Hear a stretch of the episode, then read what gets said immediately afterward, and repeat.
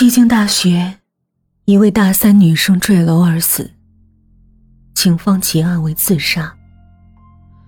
案件被大众关注不过几天，小孩被挖掉眼睛的新闻就将头版取而代之。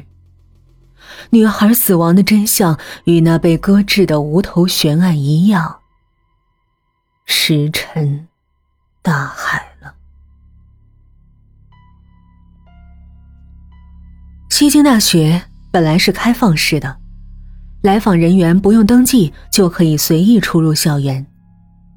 自从女孩自杀，校园又陆续发生几起抢劫事件后，学校开始加强治安管理。增设了大批保安，老曹就是其中之一。老曹与我父亲年龄相仿，我第一次见他是个冬天。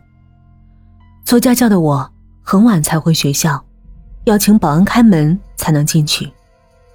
以前为我开门的都是张成，直至那年冬天，换成了老曹。开门时，老曹问。怎么这么晚呢？一个女孩，多不安全呢。我微微一呆，抬头看了一眼这个陌生人，即便觉得有些不舒服，还是礼貌答道：“啊，补习的孩子马上就要高考，呃，所以晚了点麻烦你了。”话说完，我转身就走，关门的老曹却用手电对着我离开的方向道：“天黑。”回去慢点儿。此时已是十二点。冬天的西京大学，黑的像一潭死水。突然有这样一个莫名其妙的人关心你，总感觉有点不舒服。为了不让他看见我，我抄近路钻进小竹林。这个小竹林在整个西京都很有名。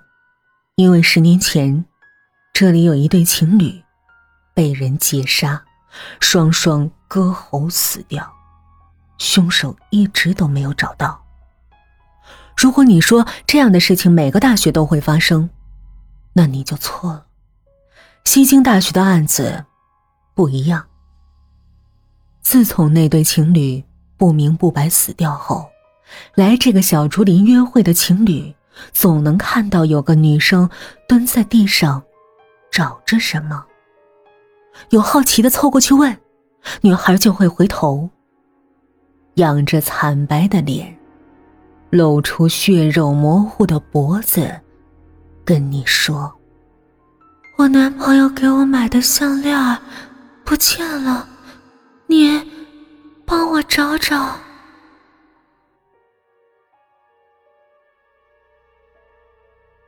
我不知道这件事儿是真是假，但这个小竹林的确邪门儿。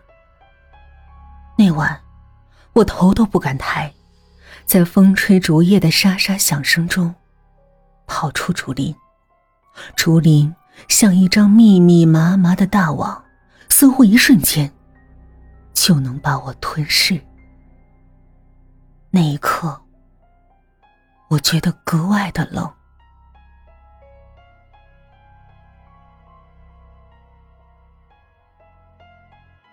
我并不知道，从我回到学校，巡逻的张成就一直跟着我，看我进了宿舍，才放心离开。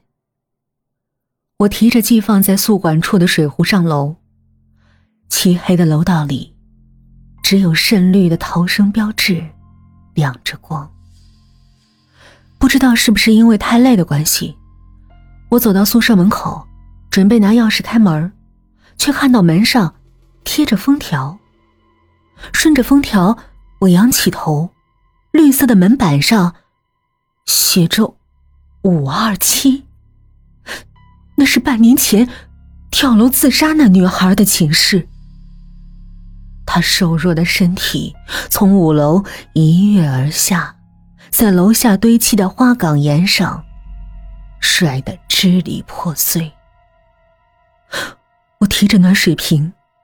除了胡塞冒出的热气，感受不到任何温暖。四周吹来的阴风，像是死人冰冷的手，伏在我露在外面的皮肤上。那一刻，我仿佛听见贴着封条的门里有人在叫我的名字。徐梦姐，你站那儿干嘛呢？耳边的声音唤回我的神智。抬头看去，上厕所回来的于淼站在五二五宿舍门口叫我。我深呼吸一口气道：“啊，没事，太累了，走过了。”于淼道：“你雇主给你多少钱呢？这么卖命？”“嗯，那女孩要高考了，所以比较晚。”宿舍的人都知道我家境不好。在外给人补习，没什么可隐瞒的。进屋后，我把冰冷的脚浸在热水里，听于淼问道：“春节呢？”“嗯，春节也不回去。”他惊呼一声：“没人性！”宿舍的女孩都道：“果然啊，学霸的世界我们不懂。”我真正睡过去。已是凌晨了。梦里有一条长长的走廊，我站在贴着封条的门外，推开门，里面是一个穿白裙子的姑娘，背影纤细美好。突然，她回过头，仰着被摔扁的脸，对着我露出狰狞的笑。